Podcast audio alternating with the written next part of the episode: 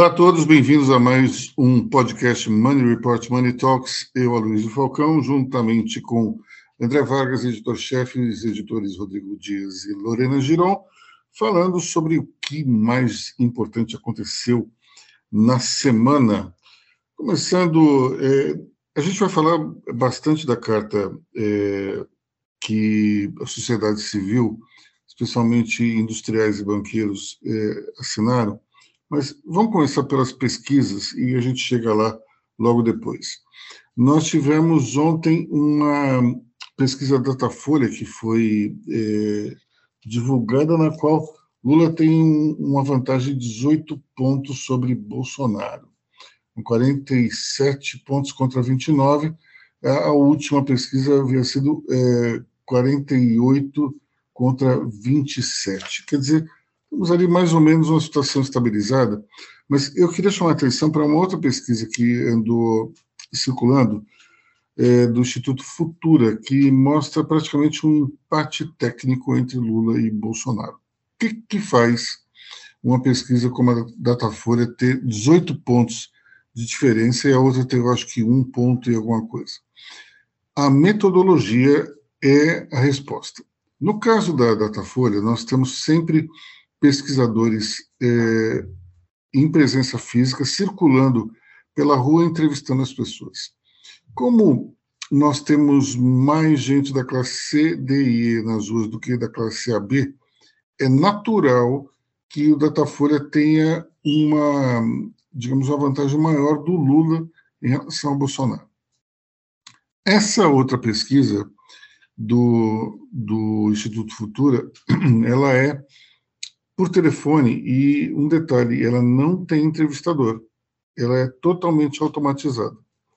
Então a pessoa simplesmente ela vai apertando o botãozinho na, na base do vai votar em fulano, parte 1, em ciclano, parte 2.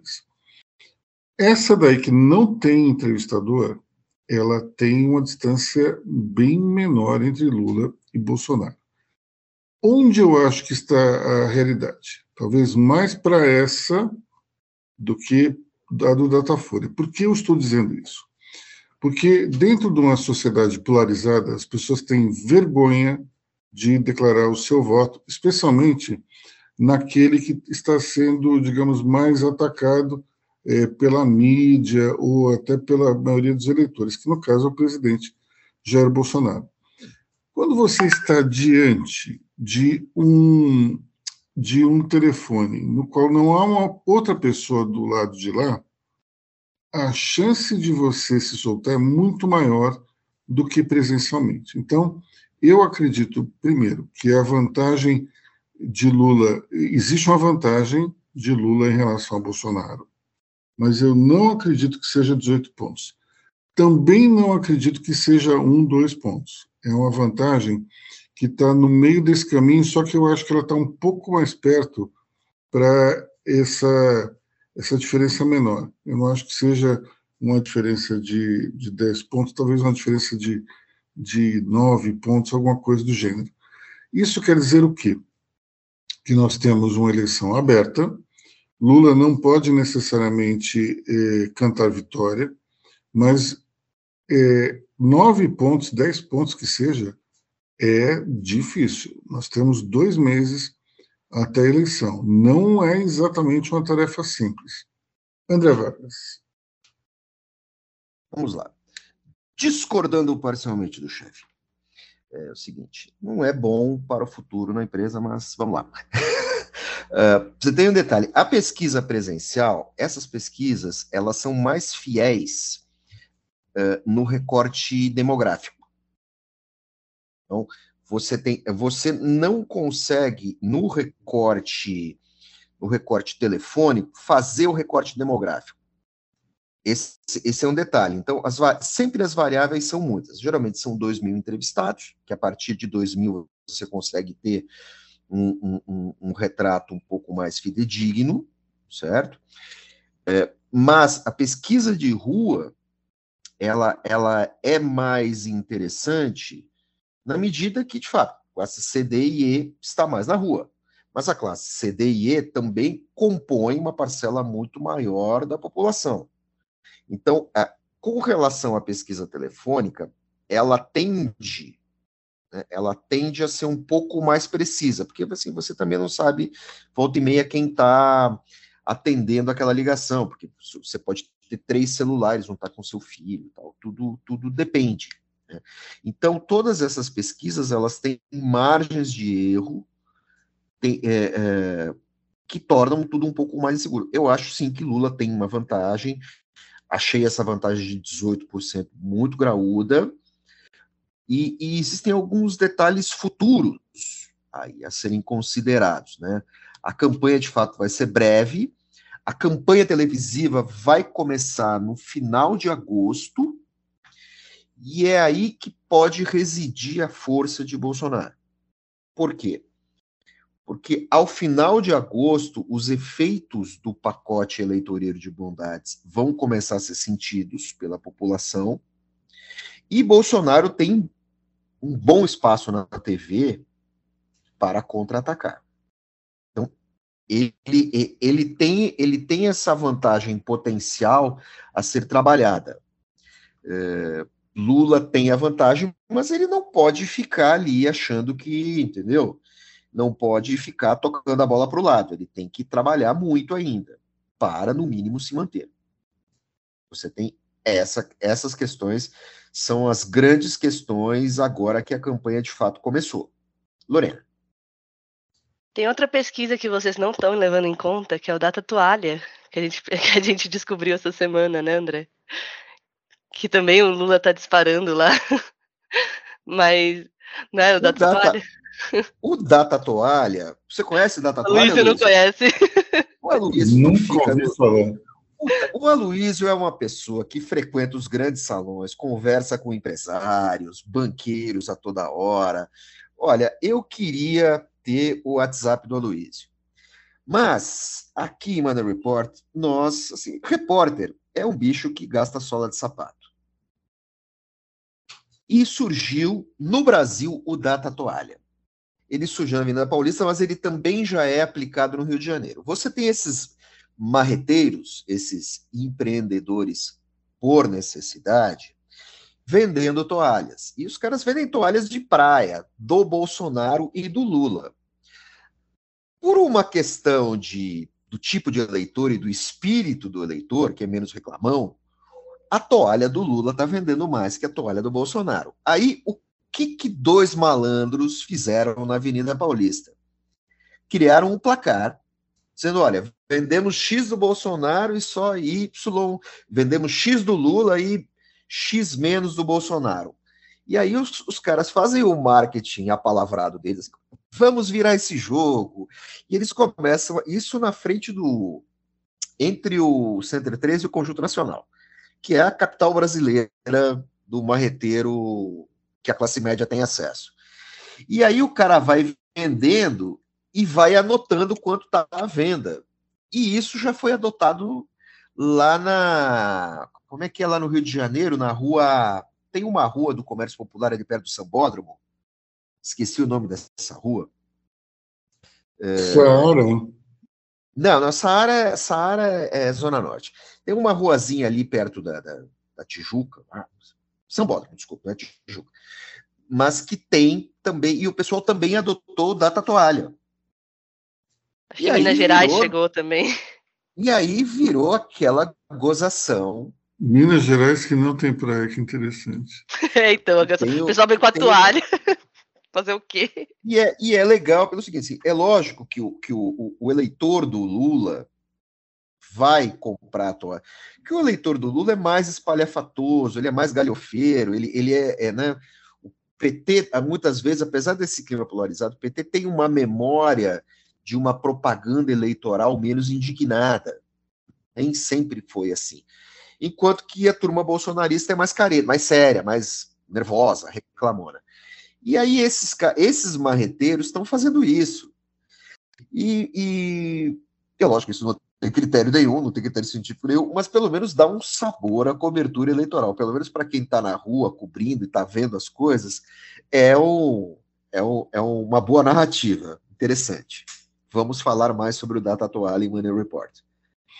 Bom, só queria fazer um comentário. É, os, essa questão da Datafolha e da distribuição demográfica é algo que é levantado por vários é, estudiosos do assunto e também é, por outros institutos. Todos afirmam que o Datafolha tem dificuldade para fazer a composição de classe social é, justamente por conta do seu, do seu, do seu método. Agora, existem formas de inteligência artificial de tentar, através é, dos dados das operadoras, chegar a um, a um mínimo necessário de, de, de distribuição demográfica. O fato é que nenhuma pesquisa, de fato, consegue é, um tipo de, de é, público que eventualmente vá refletir a verdade dos fatos.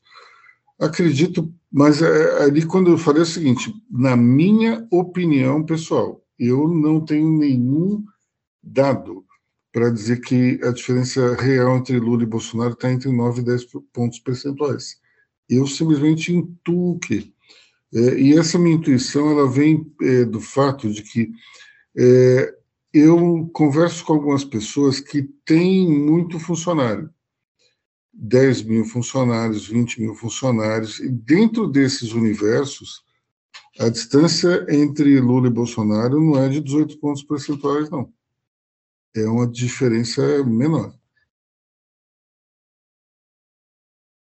Eu, eu conversei com uma banqueira há coisa de um mês e pouco, e ela, no final da conversa, ela comentou o seguinte, que na empresa, é, estava 50%.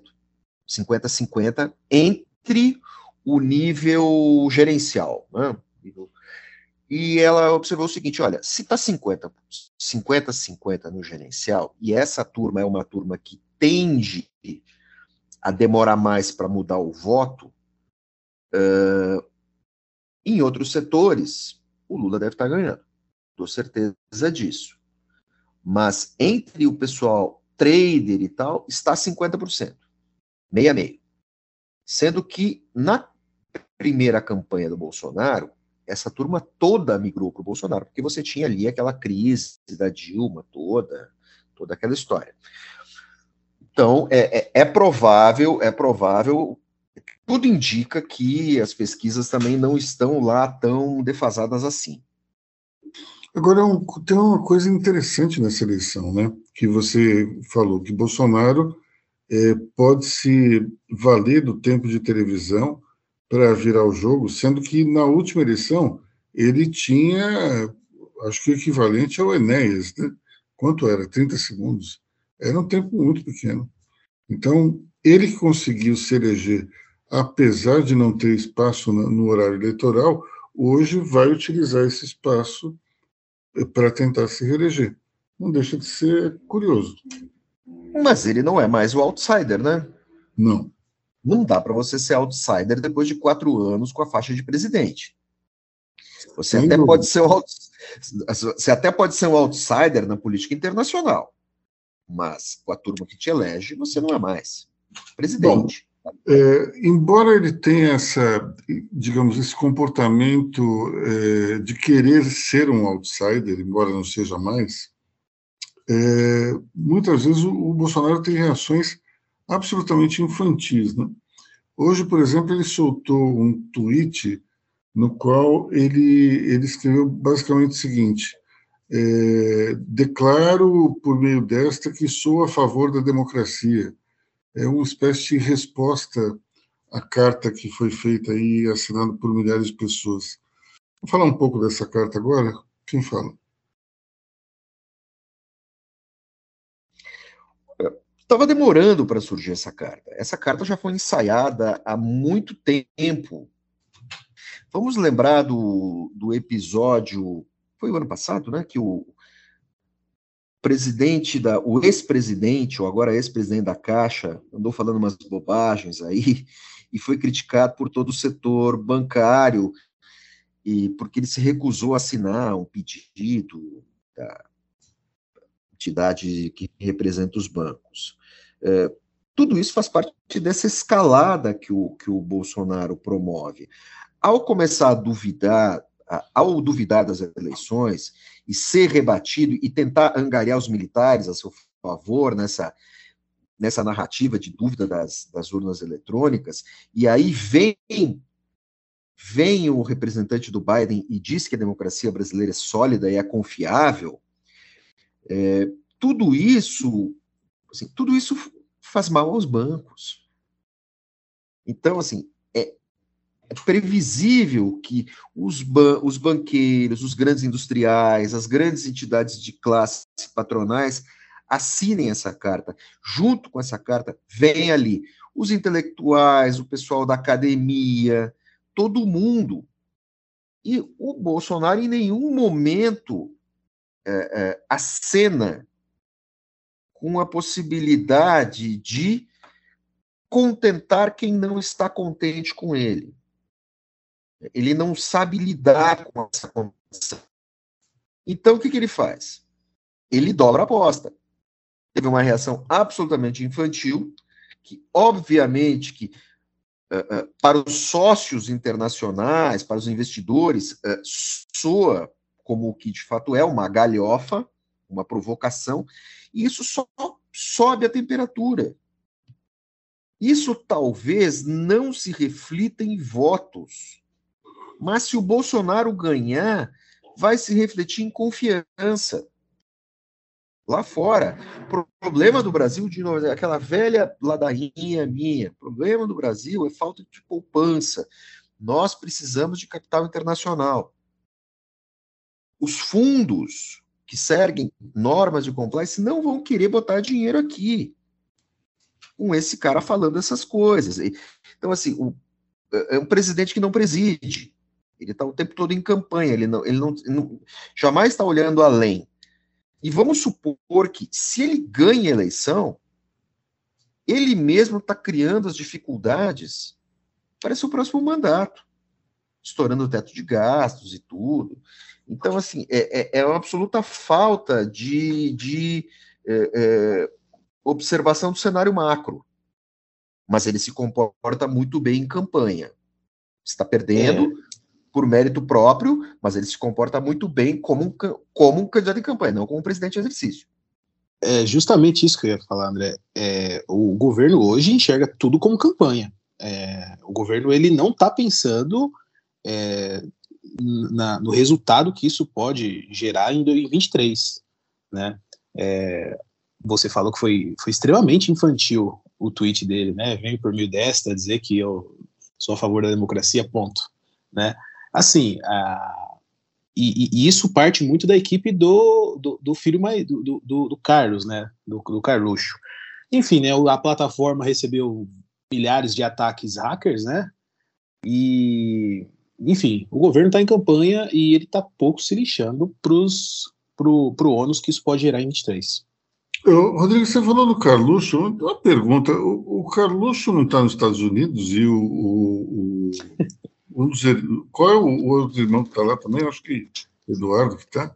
O Eduardo, o Eduardo. Eles não. Eles, eles fizeram essa viagem e, e faltaram na convenção do, do pai, né?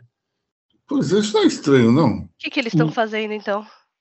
Muito estranho. A agenda deles é, é secreta. Mas estão lá, estão no Twitter, estão no é, Twitter. É, eu, eu até agora eu não consigo imaginar qual é a estratégia disso. Eu, o, o que eu sei é que existe uma, uma, uma briga interna entre a equipe do Carlos e a equipe de marketing é, institucional do PL, né? É, tanto é que é, é, partido. O Bolsonaro ele tem duas, duas campanhas. Ele tem uma campanha institucional, o presidente Bolsonaro PL, e tem uma outra que é um outro departamento, que é do Carluxo, que ele cuida das estratégias de redes sociais, enfim, essa, essa bagunça toda. Mas, é, não sei se foi um boicote, se. E, e, e coincidência ou não, é, o, o, o, Eduardo Bolsonaro ele é da turma do Carlos, né? Que faltou também na convenção. Já o Flávio, que já é do, do, do que já é da turma mais ponderada do, do, do institucional do, do, pai, ele já esteve presente e não foi viajar para fora do Brasil. Acho estranho. é, os dois filhos do presidente que são, são é, personagens da cena política saírem de férias aí no ano da eleição, acho esquisito, mas enfim. É, falar um pouco é, dessa de, do 7 de setembro. É, mais uma vez, nós temos aí um 7 de setembro convocado pelo presidente Jair Bolsonaro para, de alguma maneira, mostrar algum tipo de apoio popular. Ele mesmo fala pela última vez. Me parece, de novo, aquela história do, do sabe, é, eu quero mostrar um, um apoio, quero mostrar que eu tenho voto. Tudo isso me parece uma grande criancice. O que, que o país ganha com isso, com, com essa polarização? Sinceramente, não vejo muito, muita importância. E vou dizer uma coisa para vocês: eu vi o SESC centenário da, da independência, em 72. Eu era uma criança, mas eu, eu lembro direitinho que é, houve uma série de comemorações a partir do início do ano, é, falando dos 150 anos da independência. Nós estamos às vésperas de fazer 200 anos da independência e o nosso 7 de setembro vai ser marcado por uma manifestação de apoio ao presidente. Quando, na verdade, 200 anos é uma data interessante. Eu vou, eu vou é, também lembrar que 76 é, houve a comemoração nos Estados Unidos de 200 anos da, da é, proclamação da, da Constituição. Então, é interessante é, que não se aproveite essa data para falar da história do país, para se, é, de alguma maneira, tentar entender melhor as nossas raízes. Não, se utiliza essa data para uma disputa política absolutamente infantil.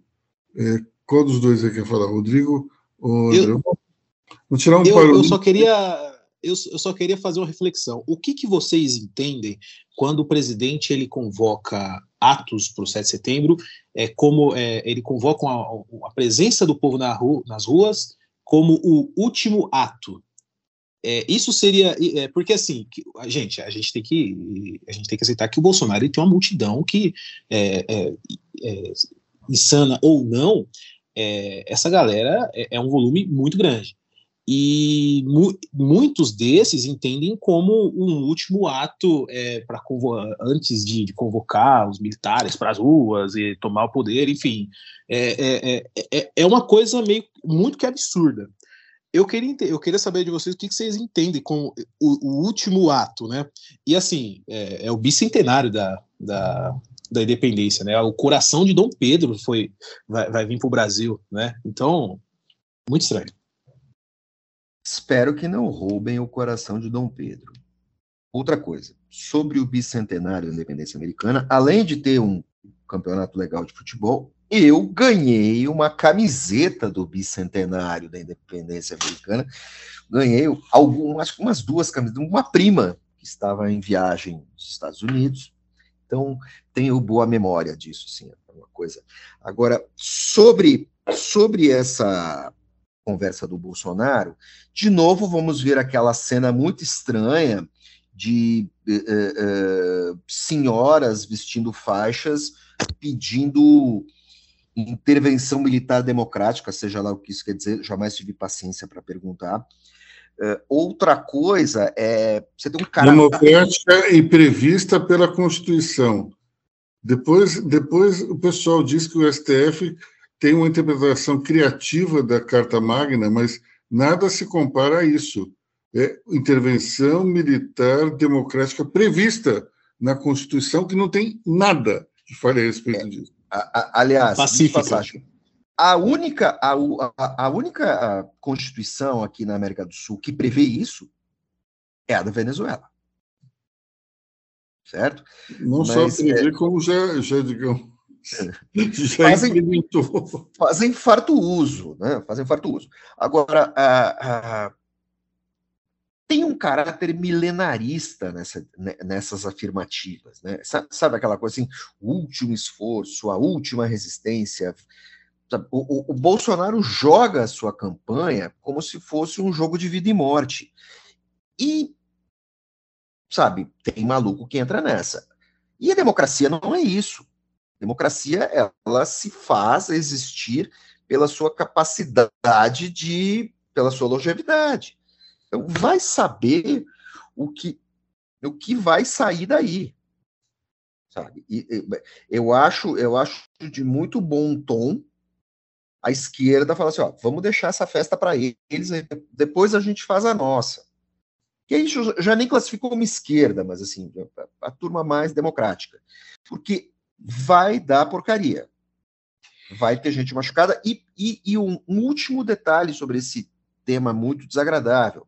Uh, dessa vez, Bolsonaro antecipadamente já deu uma escanteada no Temer. Que ele comentou que não quer saber de deixar disso e tal. Michel Obreve deve ficar na dele. Lorena. É, depois dessa pataquada toda com a carta e desse deboche dele, né, nesse tweet para mim, claramente foi um deboche, né? Ai, sim, eu aceito a democracia, porque assim, antes, se ele fosse inteligente, ele teria falado, já, já que a carta não mencionava o nome dele, né? Porque a carta foi bem foi bem sucinta, foi bem foi bem sóbria, né? Que, que foi que foi que foi a intenção, né, das empresas, deixar bem sóbria, falar democracia, fim e se ele fosse inteligente, ele teria colocado assina embaixo, sim, sou a favor da democracia. Aí o cara saía por cima e pronto. Mas não, ele quis falar, ah, eu, eu, isso aí é uma pataquada, é, eu, eu ferrei com os bancos com Pix, eu fiz aquilo, fiz aquilo, e agora, agora, dois dias depois, fala, sim, eu aceito a democracia. E agora vai lá, vai ter o 7 de setembro, que provavelmente, assim como o André disse, vai ser o tiro fatal dele, né? Os apoiadores vão para as ruas fazer baderna, vão pedir o fechamento do STF, voto impresso, toda aquela aquelas coisas incríveis que eles propagam. E a minha opinião é que vai, se a gente deixar é que eu, eu, sei que não é certo deixar, mas assim, já deixamos, né? Já está no fim, já está chegando a eleição. Ele vai morrer nessa corrida eleitoral, vai, vai acabar, vai acabar, vai acabar por, por, por tudo que ele diz vai, vai, vai morrer por, por, por aí. Então, é, é, o, o, próprio texto da, da Fiesp falou do bicentenário, respeitar o compromisso inquebrantável, compromisso inarredável, algo assim. Então, o, o, o, Bolsonaro, o Bolsonaro tem essa, essa esse talento em, em, em ele mesmo se comprometer, né? Eu acredito que esse 7 de setembro vai ser muito isso. E não vai ter o Temer, como você falou. O Temer não vai salvar o Bolsonaro dessa vez. Então vamos ver o que vem por aí, né? Mas tem um detalhe: dia 11 de agosto talvez tenha alguma manifestação também do outro lado, né? Pelo que eu 11 vi, de agosto agora? Pelo que eu vi, eu vi ontem, parece que está se arregimentando aí um, uma manifestação dia 11 de agosto é, para tentar se antecipar ao que eventualmente ocorreria no dia 7 de setembro. Vamos ver, não sei ainda se está funcionando. André, você queria falar alguma coisa? É, é no, no, no, campo das trapalhadas, é, o Bolsonaro ainda fez o que nenhum presidente faz, né? Foi criticar os bancos essa conversa de que ele, os, os, banqueiros estão bravos com ele porque ele criou o Pix. Não faz sentido. Isso acho difícil porque. Eu ia perguntar para vocês, inclusive. Não, a participação, acho que de tarifa de transferência de recursos dentro do, do banco não me parece ser algo extremamente alto, mas tem um detalhe, né, pessoal? A gente paga pelo Pix história de que o, o Pix é gratuito, é até a décima transferência é gratuito, depois não é mais não. Então... Ah, e outra coisa, o, o, o, Pix ajuda os bancos, sim, porque ele aumenta, ele facilita o tráfego de, de, de recursos. As pessoas hoje têm menos dinheiro no bolso. Para com isso, sabe? É, é, é jogar, isso é jogar com, sabe, criar ali um, um, um factoide. Um ah, o, que me irrita, o que me irrita basicamente é que é tudo muito rasteiro. Isso me irrita demais. Não tem uma crítica que é consistente formulada. Se tem uma coisa, daí o rebate é sempre abaixo da linha de cintura e, e rasteiro. Ah, me irrita, me irrita demais. É, é, não que, ó, vou falar uma coisa também, não que o Lula seja muito diferente, hein? Lula, quando rebate as coisas, sempre, sempre tentando reduzir a importância, não é muito diferente, não. É, infelizmente, é a situação que nós temos aqui. É, eu falar um pouco da Simone Tebet, que foi é, finalmente confirmada pelo partido. É, ontem estive entrevistando, junto com, com os colegas do programa Quatro Ases, a Helena Landau, que é responsável pelo programa econômico. Programa econômico muito focado no liberalismo, bastante coerente e muito consistente. O problema é que a senadora Simone Tebet não tem eleitores. Nós estamos falando aí de um, um universo que as pesquisas estimam ser 2%, é praticamente a mesma coisa que tinha o ex-governador João Dória, que foi, digamos, cancelado pela direção do PSDB, é, sob, a, sob a desculpa de que a senadora seria uma, uma opção que poderia abranger o, o, eleitorado, poderia trazer mais eleitores, que a gente está vendo agora, uma tremenda balela. Não que João Dória fosse ganhar a eleição, eu tenho minhas dúvidas também, mas é, que a Simone Tebet tem um eleitorado muito parecido com o do João Dória, isso tem, os números estão aí para dizer.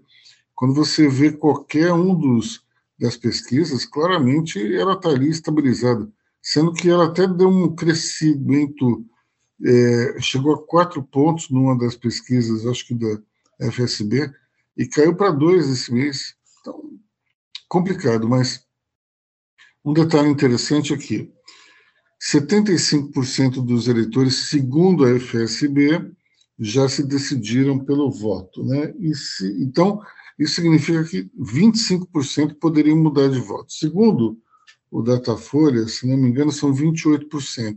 Os números mais ou menos parecidos. Agora vamos lá.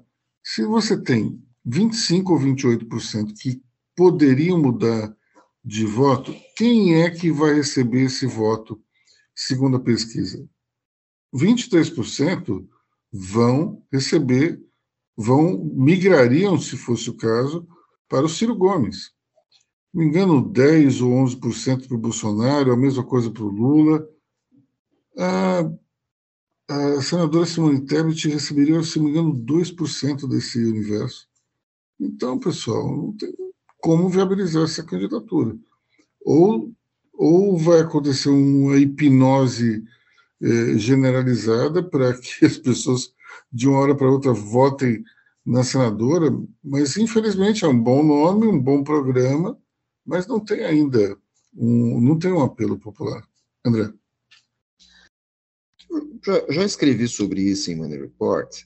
É assim, se a, a senadora tiver a cabecinha no lugar e tiver um objetivo claro, definido, ela pode tranquilamente se candidatar em 2026, usar esses 1, 2% e usar essa plataforma eleitoral consistente como outros candidatos fizeram no passado, como outros partidos fizeram no passado, ainda que o partido dela não seja lá muito inclinado a lançar candidatos próprios.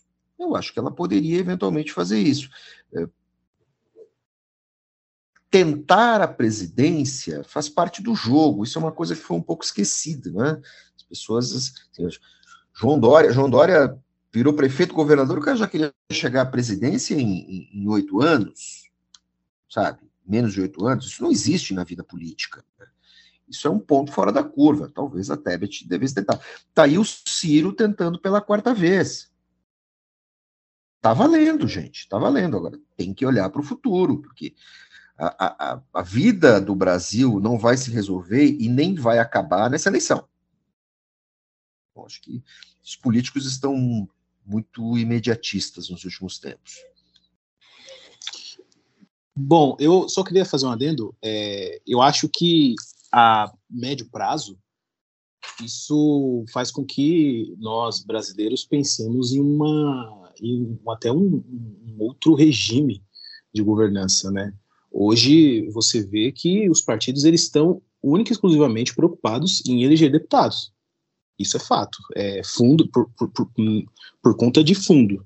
É, tirando os dois polos, é, até a própria convenção do MDB, é, você vê que ali só tinha deputado interessado na reeleição, é, sem preocupação com uma, uma agenda de, de, de, de, de governança da União.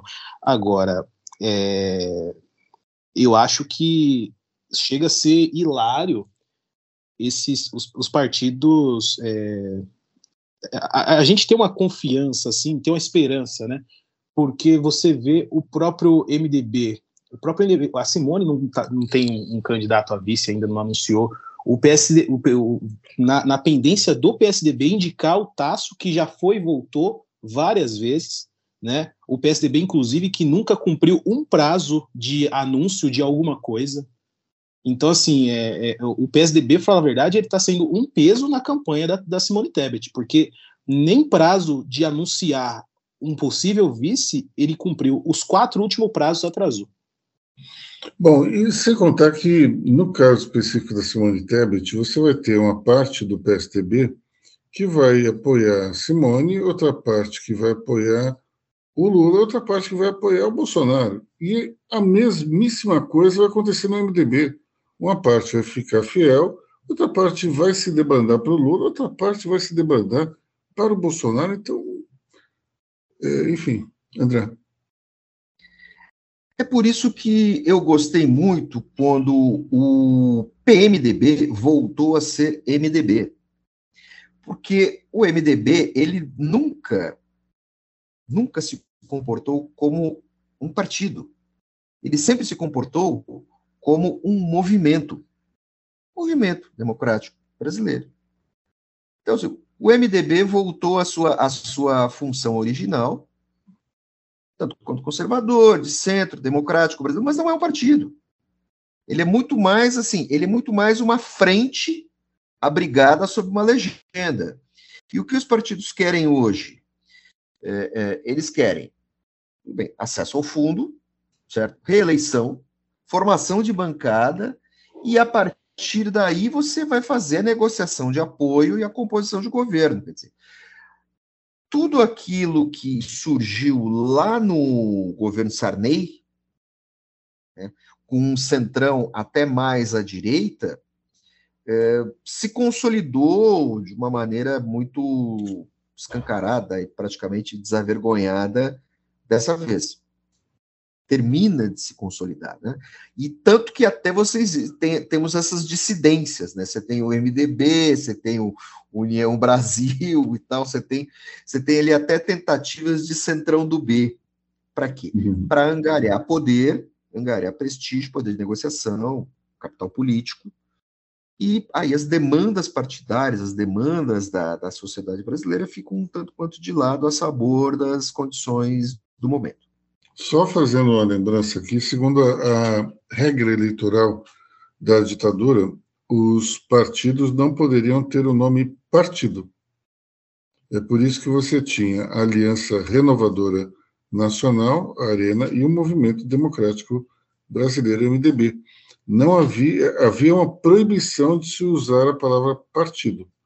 Depois, conforme houve a, a anistia, o início da redemocratização, o governo militar extinguiu o MDB e a Arena, e daí se criaram o PDS e o PMDB. O, o MDB resolveu manter o recall da marca e virou PMDB, simplesmente. Agora, a Arena que já tinha um, um recall bastante ruim naquele momento, se transformou no PDS, que era o Partido Democrático Social.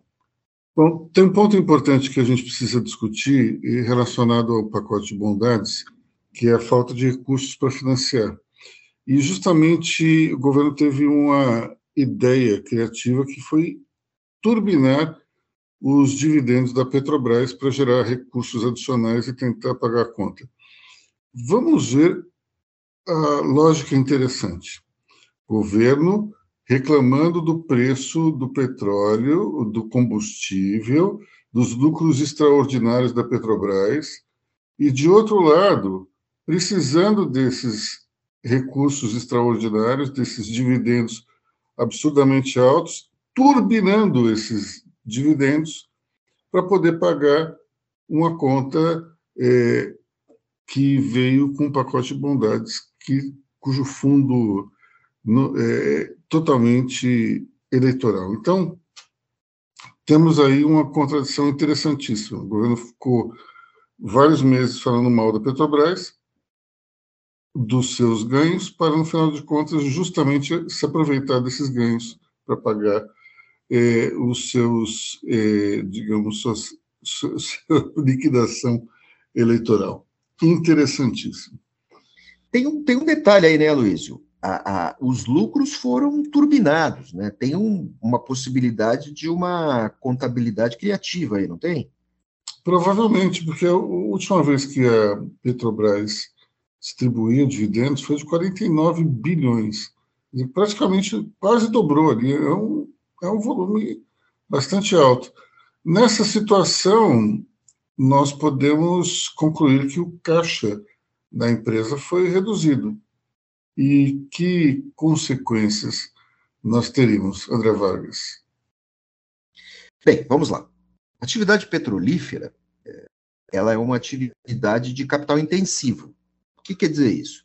Você aporta muito dinheiro para obter uma margem de lucro relativamente pequena, porém, em termos de volume, ela é muito grande, ela se dá em bilhões. É, essas empresas precisam ter uma gestão de caixa muito boa. Quando você tira dinheiro do caixa e distribui, você desidrata a empresa e você compromete a capacidade de investimento dela nas plataformas, na exploração. Temos que ver, é, o Brasil hoje tira o, o petróleo bom, o óleo leve, do pré-sal. A exploração do pré-sal é cara, certo? Ainda que na última década o Brasil tenha conseguido baratear isso. Né? É, são poucos os países que tiram óleo em grande quantidade de pré-sal. São Estados Unidos, no Golfo do México, e Brasil. Mesmo os árabes lá, eles têm, eles usam pouco pré-sal, porque o petróleo deles está é, é, mais fácil de tirar porque ele está mais tá mais perto da superfície rochosa, assim, é, do leito rochoso.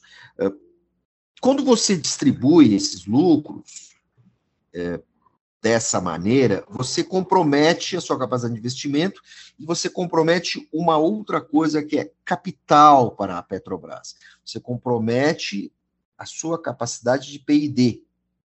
Ou hoje se fala PIDI, que é Pesquisa, Desenvolvimento e Inovação. A Petrobras não é exatamente uma empresa que inventa sondas. Mas a Petrobras é uma empresa muito boa, coisa que os brasileiros são bons, de uh, encontrar soluções aplicadas, né? que é, é o uso que se fala de ciência aplicada. Você pega uma solução de engenharia e com pequenas modificações e pequenas mudanças na maneira de operar um sistema, e você consegue é, é, reduzir custo. Reduzir custo exploração numa escala macro é aumentar a lucratividade, é melhorar a operação. A Petrobras é boa nisso. Quando você distribui muito dinheiro, você compromete essa capacidade. Vamos ver o que vai ser no futuro, futuro próximo. Essa, essa é a dúvida que eu lanço. Bom, é, isso aí acaba sendo complicado, porque nós já tivemos é, lá atrás é, exemplos bastante acachapantes de como a capacidade de investimento da empresa pode ser é, atacada de acordo com as necessidades do governo. Isso aconteceu com a Petrobras, aconteceu até com o setor elétrico, com, com mudanças que Dilma Rousseff inventou de última hora. Detalhe que ela tinha sido ministra da, da Energia e sabia exatamente o que iria acontecer com, a, com as empresas. Enfim, nós temos aí um, uma situação na qual tudo fica, fica inseguro e essa insegurança acaba afetando outras coisas, como, por exemplo, o processo de privatização do aeroporto de Congonhas. Congonhas sempre foi considerado uma das joias da coroa é, do sistema nacional, é, e especialmente queria um, um local pequeno de grande concentração de passageiros, um hub fortíssimo dentro da cidade, e de repente nós temos apenas um concorrente à privatização de Congonhas, que é justamente a CCR, empresa que já está acostumada com o sobe e desce da economia, dos humores do governo, mas nós não temos ninguém mais interessado num dos, dos aeroportos mais importantes e mais movimentados do país. Isso comprova que, de um lado, o governo Bolsonaro acabou eh, causando um aumento na perda da credibilidade em relação aos investidores estrangeiros, mas também a perspectiva de Lula vencer as eleições, até por conta das mudanças de regras do jogo feitas durante o governo PT com Dilma Rousseff, mostram justamente que eh, nós estamos com a credibilidade lá embaixo. Nós só temos um candidato num dos aeroportos mais importantes do país. Isso é muito triste. Infelizmente, é a realidade em que vivemos. Bom, vamos para o nosso bloco eh, final, falar da, do, da varíola dos macacos. André Vargas, por favor. Bom, chegamos então ao final da, da, do nosso podcast semanal. Eu agradeço muito aí a, a, audiência de vocês e nos vemos novamente na sexta-feira que vem com mais um podcast Money Report Money Talks. E eu, Aloysio, desejo um grande final de semana para todos. Tchau. Pessoal, até a semana que vem. Eu não terei plantão essa semana, então será um grande final de semana. Um ótimo fim de semana a todos e até a próxima. Até semana que vem, ouvintes.